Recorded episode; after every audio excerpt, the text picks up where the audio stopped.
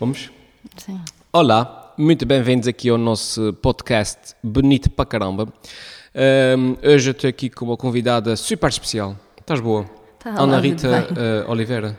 Exatamente. Ah, viste, viste como é que eu te criei? Três nomes. Um, e hoje vamos falar sobre o ambiente, uh, sobre o- como é que nós estamos, o nosso planeta um, e essas coisas todas assim que assustam as pessoas para caramba. E eu gostava de saber se elas têm razão para, para, para, estarem, para estarem assustadas ou não. Antes disso, só para relembrar as pessoas que nós mudamos os links para poderem seguir aqui o podcast. Os novos links estão todos aqui na descrição deste episódio. E a partir deste episódio será o último a ser publicado aqui. Portanto, vão aqui aos links e sigam nos novos sítios, ok? Ana Rita, para começar, tu és engenheira do ambiente, Sim. certo? Explica aqui às pessoas como é que não sabem o que é que uma engenheira do ambiente faz. Por norma, acontece quando eu digo às pessoas o que ah, eu tirei engenharia do ambiente. A resposta é sempre: ah, vais trabalhar no lixo. é verdade, nós trabalhamos com, com lixo, os resíduos, mas não só. A engenharia do ambiente é, é vasta e pode abranger de solos, água, ar, que muita gente passa às vezes ao lado. Ah, o ar, hum? Não é nada interessante e o ar é dos, mais, dos temas mais interessantes para mim, pessoalmente. Os resíduos é o Porque mais há vasto. aquele mito que, sei lá, as pessoas precisam de oxigênio para sobreviver, Sim, o não ar. é? Ah, o ar está bom. há é. Principalmente aqui nos Açores. E pá, nosso ar é puro. E a situação não é bem assim tão puro e tão linear como as pessoas querem acreditar e creem que há. Há muitos problemas e hoje em dia cada vez mais tem tido maior ênfase na, na parte do ar. Aqui nos Açores? Sim. Ah, é? Nos Açores e a nível global. Sim, Que sim, sim. par- o ar era muito deixado de parte. Uhum. Era tido mais em conta sempre os resíduos e hoje em dia fala-se muito e é um grande problema, principalmente os plásticos. Uhum. Mas o ar era muito deixado de parte e hoje em dia eh, tem-se sido muitas mais publicações relativamente ao ar, principalmente a parte das partículas, Sim, sim, sim. que, que antes não tinha quase nada e agora foi um bom fantástico relativamente a artigos sobre as partículas, principalmente no ar interior. Ah, não sabia. A gente aqui nos Açores depois também se punha. Ahm, e, e- pronto, é tudo muito natural e a natureza e tudo. Mas a própria natureza também pode, hum, po- pode poluir o ar, ou não? Estou-me a lembrar, tipo, sei lá, fumarolas. eh, Não, mas é nas furnas, Sim. as furnas, um grande problema das furnas é o- a emissão de radão, Exatamente. que é um elemento tóxico. Uhum. Por acaso eu vi um estudo que foi feito com, com ratinhos, coitados, e fizeram uma experiência de um rato aqui na cidade e o rato nas furnas. Ah, sim. E os dois apresentaram os mesmos níveis de doença, até o das furnas acabou por morrer mais rápido que o de Ponta Delgada. Eu fiquei admirada, porque na altura eu estava ainda a estudar e a aprender muita coisa. E eu pensei que, como o centro da cidade, tantos veículos, tanto movimento, fosse muito mais poluente. E não. O problema do radão é, é- é realmente grave. E nas furnas eh, os níveis de concentração de poluentes é elevado, o que torna é trágico para a saúde humana, não, tanto quanto aqui em Ponta Delgada, que para mim foi algo a sério. Ou seja, ou seja, a poluição, entre aspas, estamos a falar, não estamos a falar de níveis de Nova Iorque, mas a poluição das furnas, é, digamos, a poluição natural das furnas é a mesma do que a poluição... Antropogénica aqui na De- Ponta Delgada. Ah, que giro. Que giro? Sim, é mas eu, ti- eu tive a mesma reação. Sim, disse, sim. Ah, que engraçado. Depois, ah, não é engraçado, é mau isso acontecer. Foi ainda pior para o rato. Sim, O tadinho, rato é que te dei. tadinho. Mas Sim, pronto, eh, acontece e foi uma forma de nós Já agora, para quem te viu, o radão é o quê? É um elemento radioativo. Hum. que vem naturalmente de- das nossas caldeiras. Também tem aqui zonas, parte agrícola, também tem problemas às vezes com radão. Ah, é? Sim. Nós temos às vezes alguns problemas, não só de radão, mas de. Nós somos, por incrível que pareça, os Açores são o pior sítio relativamente a emissões de metano. Metano, sim. Por causa das CH4, vacas. Exatamente. Ah, sim, sim, sim. sim. é algo que nós, eu fiquei, que também quando eu soube disse, a sério? As nossas vaquinhas. É mesmo das vacas. Sim. E, e- e- e essa situação das vacas tem sido muito polémica, tem-se falado muito nisso. Agora, depois essas coisas são, são geralmente são por modas. Agora, há, há pouco tempo teve na moda as vacas e tal. Hum, explica aí, também na carta aqui a fugir, às vezes és da área, mas podes não dominar todos os temas. Mas essa situação das vacas eh, é tão grave, é tão polémica, porquê? As vacas dão fofocas, a gente sabe. Mas porquê é que isso é mau? O metano é um dos grandes causadores do efeito de estufa. Sim. Então, estamos sempre a monitorizar fontes que forneçam CH4 para nós conseguirmos reduzir as suas emissões.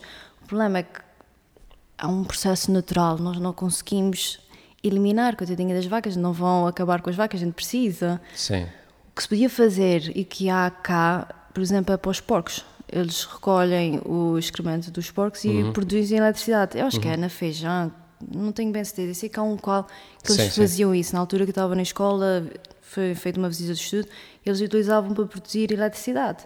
E é o que acontece às vezes nos aterros, sempre que há CH4, cá eles queimam para libertar CO2 e água, menos poluente para a atmosfera. Mas eu sei que no continente eles têm motores e transformam em eletricidade. A potência que é o CH4 é um grande impulsionador das eh, alterações climáticas. É um grande problema hoje em dia. E nós queremos reduzir a nossa camada de ozono rapidamente. Sim, sim, sim, sim. Co- Como é que, como é que estão as coisas a nível eh, mundial? A, a- a situação é tão preocupante como toda a gente diz? eh, a Argentina tem, estar um bocadinho à vontade. Ah, não, é realmente preocupante. O, o, o, o- penso eu, corrijo-me se eu estiver a dizer uma asneira, eh, nesse momento acho que os maiores poluentes eh, acabam por ser também um bocado aqueles países em desenvolvimento, não é? Tipo Índias, Chinas e coisas assim, Sim, a nível mundial. porque também tem a ver com os problemas socioeconómicos. Pois, pois. O ambiente eles estão muito interligados e aqueles países não têm condições para fazer tratamentos. Um do- Um dos problemas muito nesses países é a parte do plástico. A Índia recolhe o seu plástico e despeja diretamente no, no, no rio, que vai depois acabar no mar. E isto é altamente tóxico para as nossas águas. Depois tem, tem países como hum, nas Filipinas, também as pessoas é trástico, mas as pessoas vivem de recolher resíduos eh, que sejam recicláveis para conseguir algum dinheiro. Porque a pobreza é tão grande que eles não têm em- emprego. Então vivem ao redor de um rio que nós olhamos e não vemos água, é só Sim, resíduos e resíduos. Eles vivem de recolher aquilo para viver minimamente. Chega até ao ponto de uma situação de uma criança em que o quarto dele era simplesmente um sofá e uma botija de oxigênio. Não havia dinheiro para mais nada. E ele tinha que diariamente recolher os resíduos para viver. E chega ao ponto de as pessoas pensarem: ah, ainda bem que eu punho os resíduos, senão como é que eles iam sobreviver? É Exato. o, o ponto em que nós chegamos. Deixa-me tirar o lixo para o que é para, para ajudar. É o ponto em que nós chegamos mentalmente. Os países precisam de maior investimento e de mudar o seu, tudo o seu sistema a chegar ao nível dos desenvolvidos, que os desenvolvidos depois têm outros problemas. Pois, a, a questão aqui parece-me depois há uma questão. hum, como é que se diz? O, o- te- temos países desenvolvidos hum, a, exigir, a exigir que os países em desenvolvimento uh, façam o que eles fazem atualmente, quando os países desenvolvidos também faziam hum, o que os países em desenvolvimento estão a fazer quando eles próprios estavam em desenvolvimento. Ou seja, eu dou-te um exemplo, isso é uma coisa que, por exemplo, eh, eu sou pobre, não é? E uso calções e uma t-shirt velha. E, e- e- mas depois trabalho, eh, evoluo, eh, ganho muito dinheiro e daqui a 20 anos eu compro um fato bom e tenho um bom fato. Nisso chegas tu, que ainda és pobre e estás de calções e t-shirt. E eu olho para ti e exijo que tu também compres um fato, percebes? E claro, tu olhas para mim e dizes, epá, não, tu quando começaste também andavas de calções e t-shirt e não tens dinheiro para comprar fatos. E é o mesmo que acontece com as Chinas e com as Índias, eh, quando, quando lhes impõem eh, limites de, de emissões de carbono e coisas assim, e eles olham para os países tipo Inglaterra e Estados Unidos e dizem, não, vocês quando começaram também é assim, vocês também tiravam as vossas coisas para o, para o rio, vocês também emitiam brutalmente eh, o que tinham que emitir, e a solução aqui acho que passa mesmo por hum, ajudar estes países a enri- a enriquecerem o mais depressa possível. Eu costumo dizer que, o- que o ambiente não é responsabilidade minha, tua ou dele, é uma responsabilidade nossa e nós temos que nos ajudar. Se aquele não Pois. consegue sozinho, vamos ajudar para que ele consiga evoluir e conseguir, consiga melhorar. É uma coisa que temos que fazer todos juntos e todos a cooperar uns com os outros para melhorar, porque o mundo é só esse. Não, Uhum. Eu gosto quando as pessoas costumam dizer: Ah, vamos então ver o plano B, plano C. Não há plano B, não há plano C, há quem diga. Não há planeta B, vamos com este e vamos com o plano inicial, que é ajudar-nos uns outros e vamos melhorar.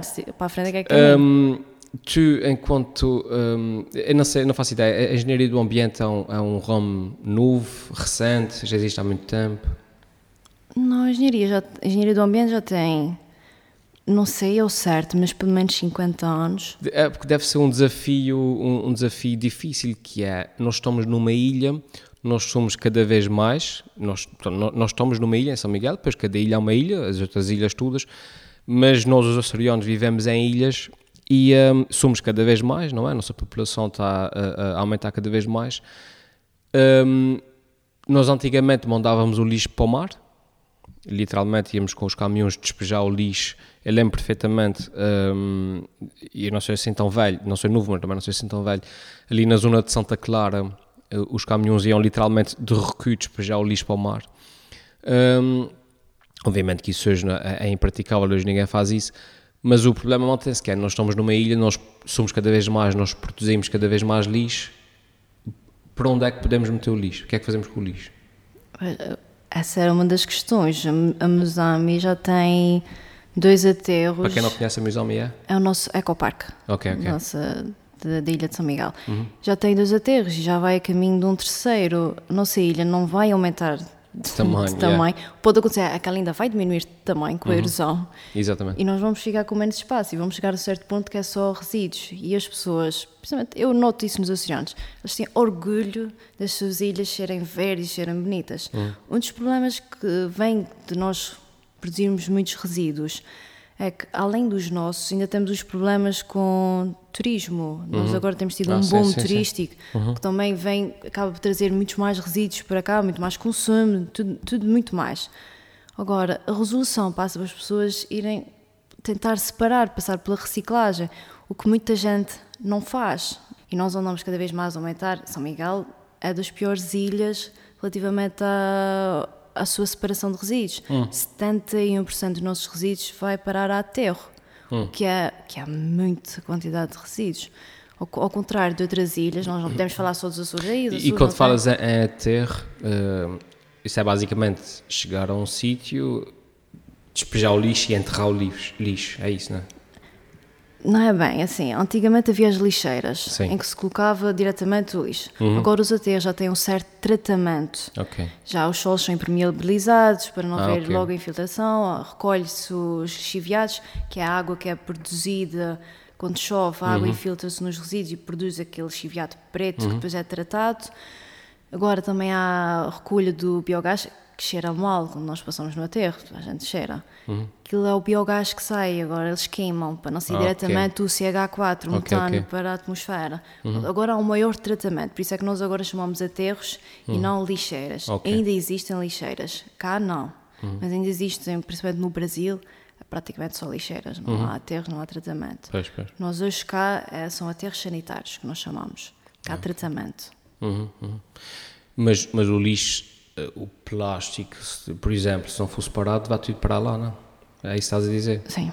Ok. Nós agora com, vão tentar introduzir um tratamento mecânico-biológico, mecânico que é para separar os resíduos, ou seja, 60% dos resíduos ia para aterro, agora vão tentar com o tratamento diminuir. Vai haver a separação principalmente de vidros, de plástico, a calos, vão tentar fazer esta separação. Assim, vai uma menor quantidade para aterro, vão reduzir, talvez vai só 40, 35 a 40% para aterro, com o tratamento mecânico. O tratamento biológico é relativamente ao, hum, aos nossos alimentos. Provavelmente dá para fazer eh, compostagem. As pessoas Ah, não sim, fazem sim, em sim. casa Pois. porque liberta odores e é um bocadinho chato uhum. aquele cheiro em casa. Então o que se vai tentar fazer com o tratamento biológico é fazer a separação dos alimentos para depois fazer uma compostagem. O que muitas eh, empresas como a Musami, lá fora, eles costumam é fazem essa compostagem e depois até vendem para quem quiser eh, comprar um bom compostor para fertilizar os seus terrenos. E assim vai diminuir, porque a grande quantidade que nós podíamos, colocávamos para a terra, e a vejo em casa, porque eu faço a separação, o nosso contentor é prati- grande quantidade é, é alimento, é resíduos orgânicos. Pois, pois, pois. Eu, eu vi uma imagem muito engraçada hum, aí há uns tempos atrás, que era de alguém tentar explicar para nós podermos visualizar melhor uh, a situação ambiental a nível mundial. E uh, eu vi uma imagem e depois achei engraçado, mas como eu não sou perito na, na, na área, uma pessoa fica sem saber se aquilo é verdade ou não. Por isso eu vou perguntar a ti. E a imagem era, era tipo um meme. E a imagem era assim: em cima, o, o, onde das pessoas um, pensam que nós estamos. E que era uma pessoa à beira de um precipício, certo? A dar um passo. E então era tipo a nossa situação ambiental. A pessoa está aqui, se ela der um passo em frente, se ela não voltar para trás imediatamente, se ela der um passo em frente, um, cai no precipício, não é? Ou seja, isso é representativo da nossa situação ambiental. Se a gente não voltar para trás agora, a gente destrói-se. Isso é o que as pessoas pensam que vai acontecer. Uh, mas a realidade é que nós não estamos à beira de um precipício. Nós estamos a descer uma colina muito íngreme, sendo que nós começamos cá em cima e um, no, nós começamos a correr. Só que o que é que acontece quando tu corres numa colina? chega a um ponto que é difícil de parar. E portanto, mesmo que tu comeces a parar agora, só vais conseguir parar daqui a 200 metros, estás a ver? E eu achei isso, essa imagem engraçada, porquê? Porque as pessoas geralmente pensam agora, tipo, um, eu estou à beira do precipício, não é? Mas, se eu voltar atrás, se eu parar agora, amanhã está tudo bem, amanhã está tudo resolvido, amanhã o ambiente está salvo. Portanto, eu posso começar amanhã. Se eu parar amanhã, terça-feira o, o, planeta está salvo. Mas o que se passa é que nós estamos, já ganhamos uh, uh, balanço desde a Revolução Industrial, não é? Até agora. Portanto, o que as pessoas não percebem é que, mesmo que a gente decida parar agora, se por algum milagre a nível mundial toda a gente decidisse parar o que é que seja, um, mesmo que a gente parasse agora, esses efeitos só, só, terão, uh, só terão reflexo, só, só, só, só, só se verão daqui a, a, muitos anos já mesmo, não é? Sim. O, o, o nosso planeta precisa de tempo para regenerar-se. Pois é isso. Por isso ele não, não consegue de um dia para o outro, ah, não há mais resíduos, porque há sempre, vai haver sempre resquícios daquilo que nós fizemos, fazemos diariamente. Hum. Por isso o planeta ia precisar de pelo menos uns bons anos até voltar a ser o que ele era antes. Uhum. Não, há, não há escapatória. Nós não podemos pensar, ah, vou parar hoje, amanhã está bom. Não. Temos que parar hoje e continuar por uns longos anos a implementar as mesmas medidas. Para começar uma... a ver o mínimo de, para começar a ver Sim. o mínimo de, de resultados. Sim, sem dúvida. Vai ter que ser uma alteração drástica e ninguém está preparado para isso. Nós somos muito comodistas, estamos muito habituados com as nossas comodidades, a nossa eletricidade, tudo, à nossa mão. E é um bocadinho chato nós agora olharmos e tenho que voltar à era dos meus avós. Ninguém quer voltar àquela, àquela, àquela forma de vida, ninguém quer deixar a sua, o seu comodismo de Mas, ir às compras pois. e ter tudo à mão e voltar outra vez aos bases, ninguém quer isso. Mas, mas teria que ser assim tão dramático? Tipo, a gente tinha que voltar e cavar terra e, e, e, e, ter fraldas topónicas assim. Agora já voltei outra vez a ter uh, fraldas, fraldas de pano. Sim, sim. Agora já voltaram a, e muita gente já utiliza. Agora é. exatamente. Boa sorte. Eu não queria. Eu também não. Aí está, era o, o comodismo, é mais fácil tirar e jogar fora. Mas pois. há fraldas de pano, eu acho que não são assim tão como antigamente, que era, antigamente nem havia máquinas de lavar, pois, era preciso pois. lavar a mão. Agora, pelo menos, colocamos na máquina, a máquina, pois, é isso, a máquina é lava tudo, é muito mais fácil. Claro. É mais fácil. Botar na pia com o sabãozinho a lavar. Yeah, yeah, yeah. Isso era mais difícil, principalmente se tivesse mal tanto, depois não secava. Isso era outra chatice. Agora também já há máquinas de secar. Pronto, há coisas boas por isso talvez não seja tão mal voltar às.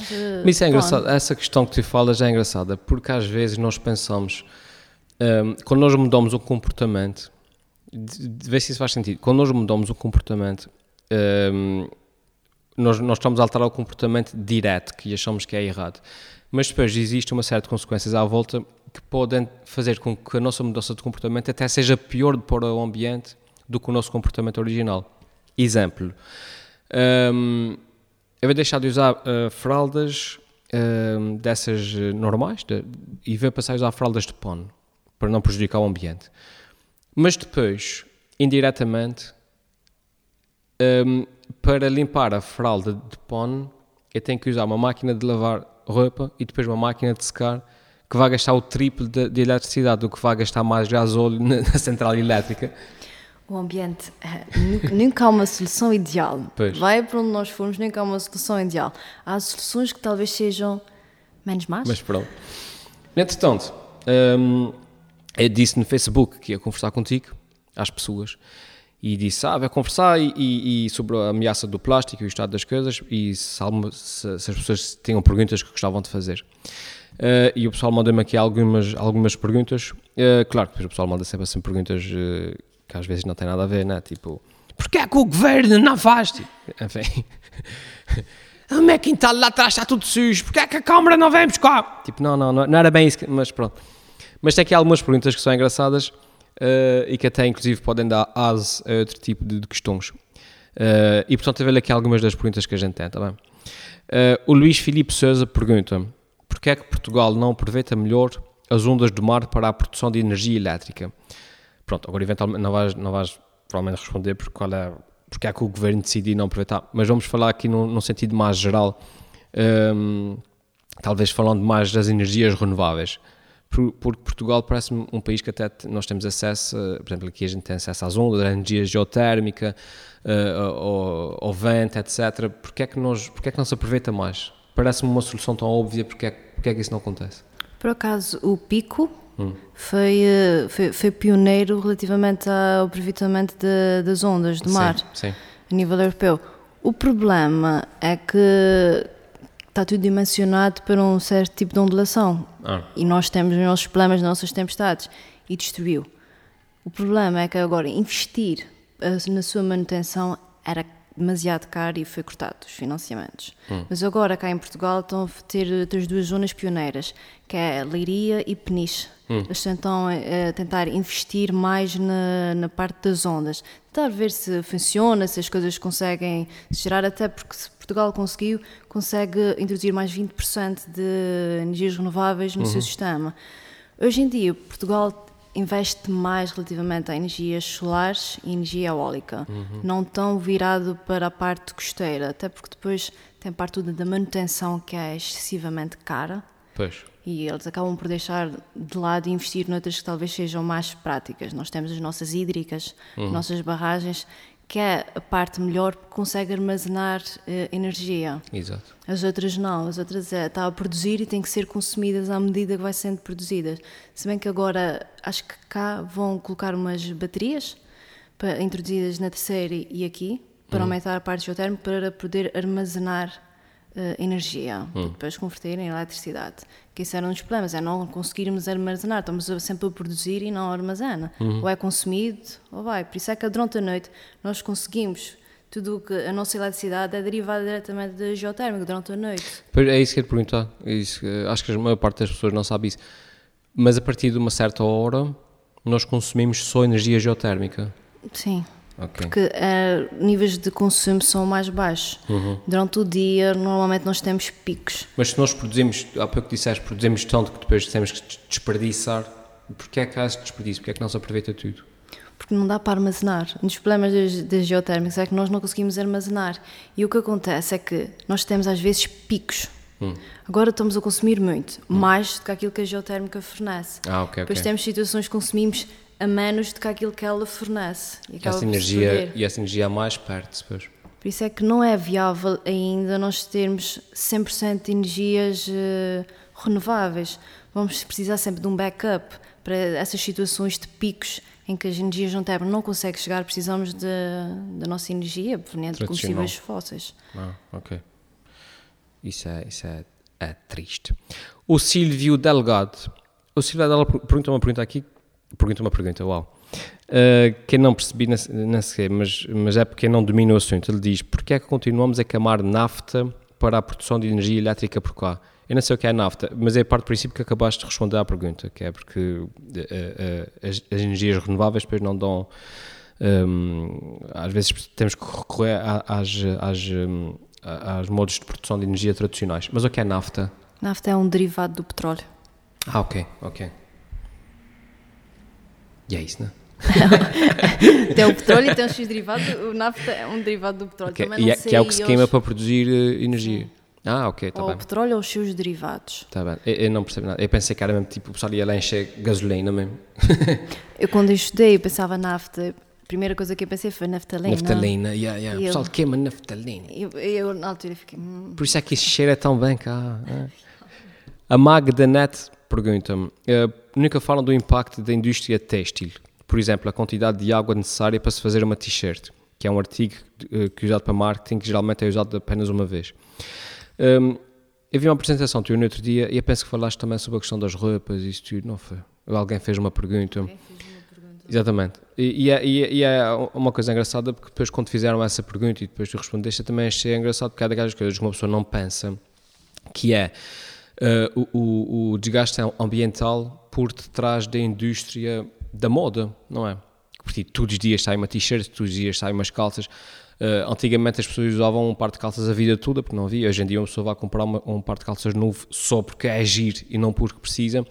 Mas a produção toda, de, de todas as peças de roupa também tem o seu desgaste, também tem o seu, hum, digamos, a su- também gera poluição, não é?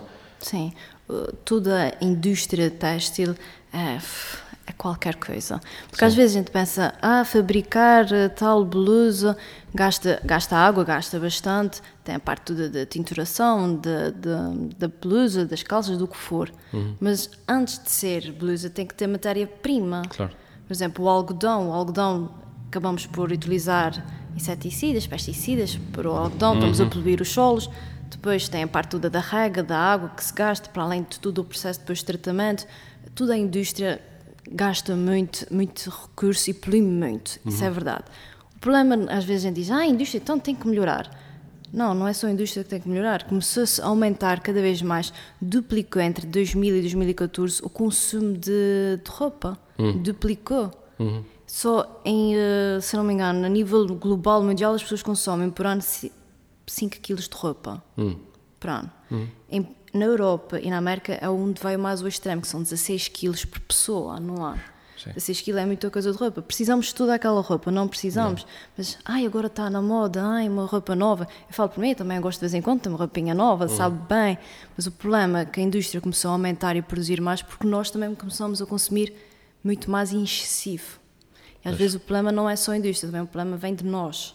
Pois, porque se ninguém comprasse, eles não, eles não produziam. Exatamente. A questão acaba por ser uma, uma questão Não da- iam da- ficar com, com a roupa na loja. Claro, claro. Deixavam, produziam menos. Claro. Exatamente. Pois, pois. A Filipa Correia faz aqui uma pergunta, mas também que já respondeste. Ela diz: Portugal é um país rico em energias renováveis. eh, na sua opinião, o que é que tem falta no nosso território para podermos viver unicamente dessas fontes de energia? Quer dizer, respondeste, e, e- mas, mas a questão aqui está feita de outra maneira. É, se a gente atualmente quisesse viver só, vamos falar aqui dos Açores, só de energias renováveis, o que é que era preciso? Precisávamos mudar os nossos sistemas, agora, atualmente. O problema é o nosso, nosso tipo de energia que nós não conseguimos acumular. Isso agora é algo que é preciso investir para podermos reter a parte de- das energias renováveis, para depois poder ser utilizada.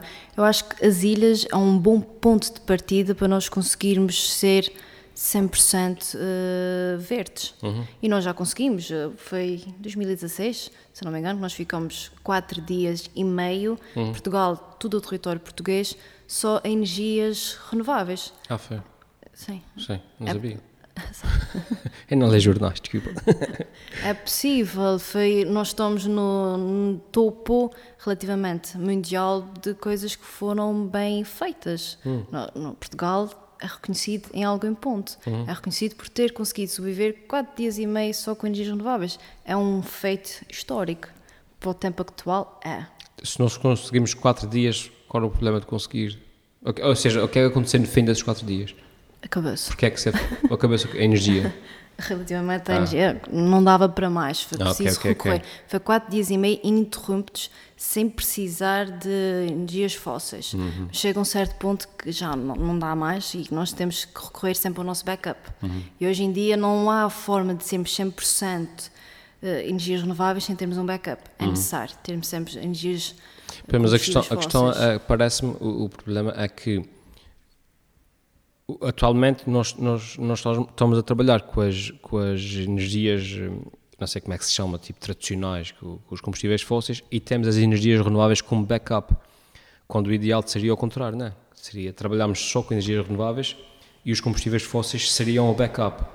Sim, há ilhas, não tenho bem certeza, sei que há uma outra ilha que consegue grande parte dela sobreviver diariamente com energias renováveis. Uhum. São ilhas mais pequenas. À medida que Sim. aumentamos o tamanho, acabamos por também ter mais pessoas, mais consumo, torna-se uhum. mais difícil. Pois. Há países que são fantásticos, tipo Noruega, Noruega um ponto de, histórico. A Noruega consegue sobreviver grande parte com a sua energia hídrica. Nós também temos. O nosso problema é que a nossa energia hídrica nós armazenamos, tudo bem, mas depois nós temos os problemas das secas, temperaturas altas sim, sim, sim, e acabamos por não ter água nas nossas barragens suficientes para produzir. A Noruega é um país mais lá em cima e consegue sobreviver muito melhor do que nós só com energias hídricas. Uhum. E armazena e tem maiores capacidades. E eles conseguem viver com os seus Teslas diariamente. Pois, pois. Bastantes, para trás, para frente. Nós não conseguimos ainda. não consegue. Outra pergunta aqui. Como é do Tiago Rosa, que é o meu colega que faz o podcast comigo. Ele manda-te uma pergunta. Que é, como é que vês a crescente onda verde na política? Desde a Greta até a Assembleia Nacional. A Greta. Adoro. A sério? Ela é fantástica. É. Só, só, a forma como ela fala, há pessoas que comentam, credo, ela está assim tão. parece que está tão agressiva. Sim, sim, sim. Não é agressiva. Ela simplesmente, quando ela fala, é aquele sentimento que nós temos em relação ao, ao que se passa. E eu compreendo cada sentimento que ela diz em cada palavra, porque às vezes é desesperante, porque nós sabemos o problema que há, nós sabemos o que temos que fazer para resolver, mas não o fazemos. E é desesperante a gente querer as pessoas mas é isso que temos que fazer, as coisas estão tão más, porquê é que não fazem? E é uma pois, angústia terrível.